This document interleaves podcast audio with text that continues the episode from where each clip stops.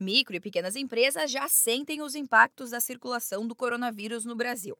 E um dos principais problemas enfrentados por quem empreende é a queda no número de clientes. Esse momento pode abalar a saúde financeira da empresa e requer muito controle sobre as finanças, identificando as despesas e avaliando ainda a possibilidade de redução de custos ou renegociação dos prazos. O consumo deve continuar, mais baixo, é claro, mas não deixará de existir. Bruno Zamit, que é consultor do Sebrae São Paulo, lembra que antes de qualquer decisão ou ação de vendas, fazer um planejamento é essencial. Não é o momento de tomar atitudes sem análise, é o momento, na verdade, de planejar. Esse planejamento ele é rápido, mas ele precisa ser feito antes da gente seguir em frente.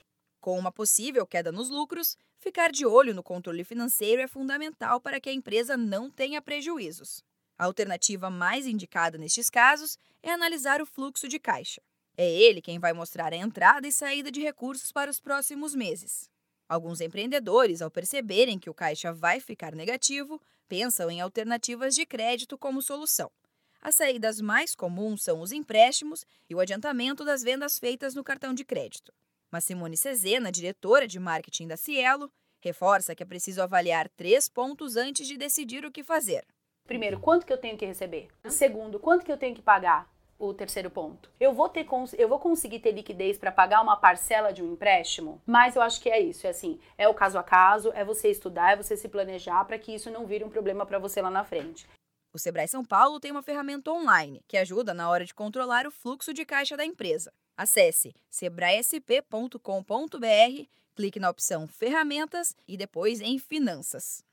E lembrando, para garantir a segurança de todos, o Sebrae São Paulo suspendeu os cursos presenciais, eventos e atendimentos nos escritórios regionais em todo o estado de São Paulo até o fim do mês. Mas os atendimentos online por telefone continuam. Para agendar, ligue 0800 570 0800.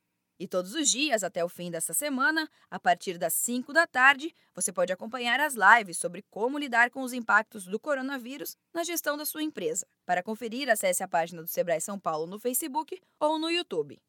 Da Padrinho Conteúdo para a agência Sebrae de Notícias, Giovana Dornelles.